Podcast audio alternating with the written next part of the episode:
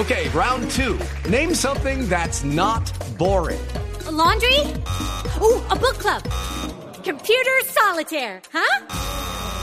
Ah, sorry, we were looking for Chumba Casino. That's right. ChumbaCasino.com has over 100 casino style games. Join today and play for free for your chance to redeem some serious prizes. ChumbaCasino.com. No purchase necessary. Full prohibited by law. 18 plus terms and conditions apply. See website for details. Estamos en comunicación con Cristian Rojas, que es eh, profesor de la Universidad de La Sabana y es director de la Fundación Nueva Democracia, que es de inclinación conservadora y le está haciendo un seguimiento precisamente a esta elección eh, en la Corte en el Consejo de Estado de magistrado de la Corte Constitucional, porque piensan los conservadores que pues quieren y es importante mantener la plaza goda, como se dice coloquialmente. Profesor Rojas, bienvenido a Mañanas Blue, gracias por estar con nosotros. Muy buenos días, Camila. Muchas gracias por la invitación. Y esa sería mi primera pregunta. ¿Por qué ustedes desde la Fundación Nueva Democracia considerarían que sería importante que se mantuviera la plaza conservadora en la Corte que representa en cierta medida el magistrado Luis Guillermo Guerrero?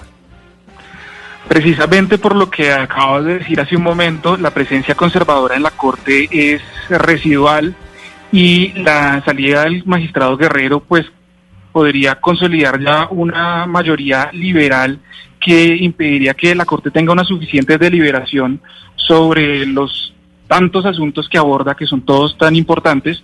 Entonces es importante que se mantenga una voz conservadora allí y pues hay candidatos eh, conservadores muy interesantes en la preselección de los 20, aunque es una preselección de mayoría liberal, la- el Consejo de Estado tiene con quien eh, reemplazar muy bien al magistrado Luis Guillermo Guerrero, manteniendo un perfil similar al suyo. Eso permitiría una pluralidad muy conveniente para las discusiones eh, constitucionales y pues eso es lo que se espera de la Corte, ¿no? que haya una deliberación suficiente y la suficiencia de esa deliberación depende de esas distintas perspectivas. Profesor Rojas, ustedes que le están haciendo seguimiento a esa elección en el Consejo de Estado de esa terna que al final va a terminar eligiendo el nuevo magistrado, la, el, el Senado, ¿qué tal el nivel? El nivel de esos 20 preseleccionados, más allá, más allá de si son mayoría liberales o conservadores, cualquiera de esos 20 sería un eh, gran reemplazo para el magistrado Guerrero en términos de pergaminos, como se dice coloquialmente, de estudios, de cargos que hayan tenido, de su historia en, eh, en la justicia colombiana, etcétera, etcétera. Sí, en ese sentido es una muy buena preselección. La verdad es que, eh, aunque hay diferencias, por supuesto, evidentes entre unos candidatos y otros, eh, se puede decir que en general hay un muy buen nivel, un muy, buen nivel académico. De hecho, hay una buena presencia de la academia y una buena presencia, como ustedes ya lo dijeron también, de, de mujeres que tienen una muy alta formación, muchas de ellas también eh, vinculadas a la academia y dentro de los que vienen de la rama judicial también hay personas muy interesantes en ese sentido que han tenido una trayectoria muy importante. Yo creo que el Consejo de Estado apostó por, por una preselección y va a apostar por una terna que tenga un muy buen nivel y también buscando pues candidatos idóneos en el sentido de que no vaya a haber eh, cuestionamientos o escándalos o polémicas o dudas sobre los candidatos como pues ya le ocurrió al Consejo de Estado no hace mucho tiempo. Entonces están buscando Pero, de sus perfiles eh, tal vez más independientes con una muy buena formación. Profesor Rojas, es que a mí me llama mucho la atención, eh, digamos, lo que usted ha dicho y lo que ha firmado, que es deber de- del Consejo de Estado en este momento garantizar que la, per- la terna pues tenga una pluralidad ideológica. Pero es que yo leo la Constitución del 91 y en ningún momento define el pluralismo como un tema ideológico y de pluralidad ideológica. Más bien habla de género, de origen regional, etcétera. Y no sé de dónde sacan ustedes que el Consejo de Estado debería escoger y debería velar porque haya una pluralidad ideológica cuando esto, digamos, ya está mandado un poco a recoger como desde el Frente Nacional. Y la otra cosa que le quería preguntar esto, usted también habla de una regla tácita de que si sale un magistrado conservador, pues debería entrar uno y uno se pone a mirar y Guerrero reemplazó a Juan Carlos Denado, que era un magistrado liberal. Entonces, ¿de dónde están sacando ustedes que el Estado debería velar por promover una, una diversidad ideológica cuando esto, pues digamos, no está escrito en la Constitución y más bien deberías velar por las capacidades jurídicas y las capacidades intelectuales y de preparación que tengan estos magistrados? No, eh, la pluralidad ideológica no se refiere pues a la pertenencia al partido. Creo que cuando decimos magistrados liberales o conservadores son como un par de etiquetas que sirven rápidamente para definir distintas perspectivas, pero no se refiere a una afiliación partidista. No, por eso no, no, no es el bipartidismo eh, eh, del Frente Nacional. eh, sino que es distintas perspectivas de cómo también interpretar la Constitución. Dentro de las discusiones constitucionales hay eh, perspectivas muy interesantes sobre cómo puede entenderse lo que quería el constituyente o lo que debe entenderse de la Constitución a la luz de las nuevas circunstancias sociales. Entonces, si la Constitución es un, un documento vivo que se entiende en sus nuevos contextos o si también hay que observar lo que quería el constituyente originalmente o si hay una interpretación más textualista. En cuanto a esa perspectiva, precisamente se enriquece la discusión en la Corte si, si hay posturas distintas. En ese sentido, algunas posturas pueden ser llamadas más conservadoras y más liberales, pero hace referencia a eso a ideologías políticas. Pero profesor Rojas, ¿por qué, ¿por qué meter el tema en una milimetría, en una especie de milimetría ideológica, regional, eh, de todo tipo, si la primera corte constitucional que se creó, que se conoció como la Corte Admirable, eh, estaba compuesta por, por, múltiples matices, pero no obedecían directamente o, condicionados a esa, a esa naturaleza eh, ideológica o regional inclusive? ¿Por qué, por qué meter, por qué encasillar a la Corte en ese, en, ese tipo de, de propuestas?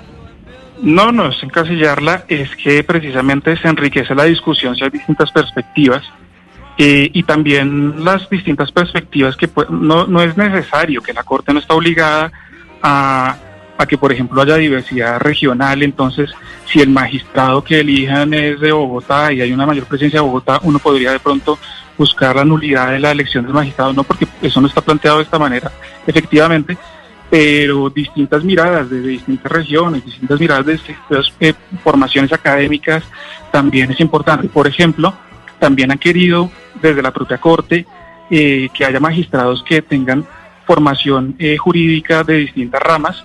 No todos tienen que ser constitucionalistas porque como la Corte aborda todos los temas que son relevantes para el país, pues es bueno que haya una mirada desde el derecho administrativo una mirada de pronto también que eh, tenga puentes con el derecho internacional, porque el derecho internacional afecta también nuestro bloque de constitucionalidad. Entonces, eh, no solamente se trata de distintas miradas de cómo interpretar la Constitución o distintas miradas sobre... Profesor, eh, profesor Rojas, pero... pero... Sino pluralidad en general. Pero dentro de esa, de toda esa veeduría que están haciendo ustedes, hay dos asuntos que me llaman la atención. Primero, pues que según lo que usted nos ha eh, estado explicando, pues eh, me parece a mí que puede favorecer eh, el, lo de las cuotas políticas, una suerte de clientelismo al interior de la corte de, venga, cambiemos esta cuota por esta que sea de tal o tal lado. Y por otro lado, me llama la atención, pues que no se ha mencionado la participación de género, o sea, un enfoque de género y de la importancia que tiene que se refuerce la presencia de mujeres dentro de la corte. No, sí, claro. Nuestro, de hecho, la primera conclusión y, incluso parte desde el comienzo, nuestro análisis en los dos documentos que hemos hecho, la presencia de mujeres es uno de los temas que, que más han trascendido del documento que hemos hecho y en el que más énfasis hicimos. De hecho, advertimos que el Consejo de Estado de nunca ha llegado una magistrada a la Corte Constitucional mujer que venga de una terna del Consejo de Estado pero, pero por ejemplo, puede ser eso la razón por la que el Consejo de Estado haya hecho esta apuesta ahora por ocho mujeres en la preselección, aunque en la en las aspirantes en la lista larga de aspirantes iniciales había poca presencia femenina. Al final hay una mayor presencia femenina porque el Consejo de Estado, pues seguramente va a querer hacer esa apuesta. Bueno, y si ponemos esas dos, esas dos variables de, de las que estamos hablando, usted dice que, que, le parece importante la presencia de mujeres, pero también que sean conservadoras. Pero usted dice a la vez que no, no se trata de algo eh, partidista. Hay una de las candidatas mujeres que es precisamente la profesora Claudia Dangón, que inclusive ha sido candidata al Senado. Es decir, es abiertamente la participación que ella ha tenido, es abierta la participación que ella ha tenido en política. ¿Usted no le parece que esto eh, iría eh, pues en contra de su candidatura y de la independencia? Que podría tener adentro de la Corte.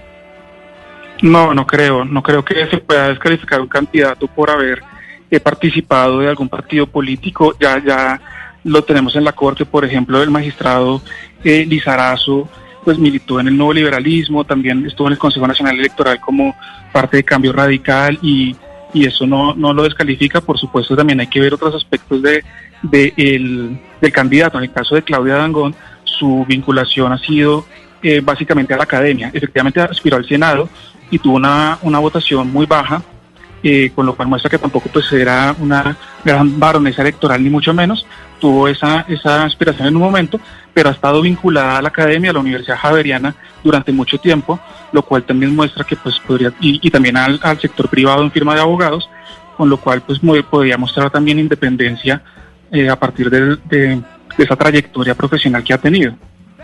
Profesor, mire, en este momento precisamente el Consejo de Estado está escuchando a los 20 preseleccionados para ver de ahí, de esos 20 preseleccionados, qué terna escoge para mandar al Senado de la República, que empieza sus sesiones nuevamente el próximo lunes 20 de julio y ahí tendrán que escoger. Cuéntenos un poquito el, el cronograma. Hoy están escuchando en el Consejo de Estado a estos 20 preseleccionados y cuándo ha anunciado el Consejo de Estado que va a escoger cuál será la terna. El Consejo de Estado anunció un cronograma que se ha venido cumpliendo eh, y que llega a esta fecha del 14 de julio con, la, con, con estas entrevistas que están ocurriendo en este momento y que los ciudadanos pueden seguir.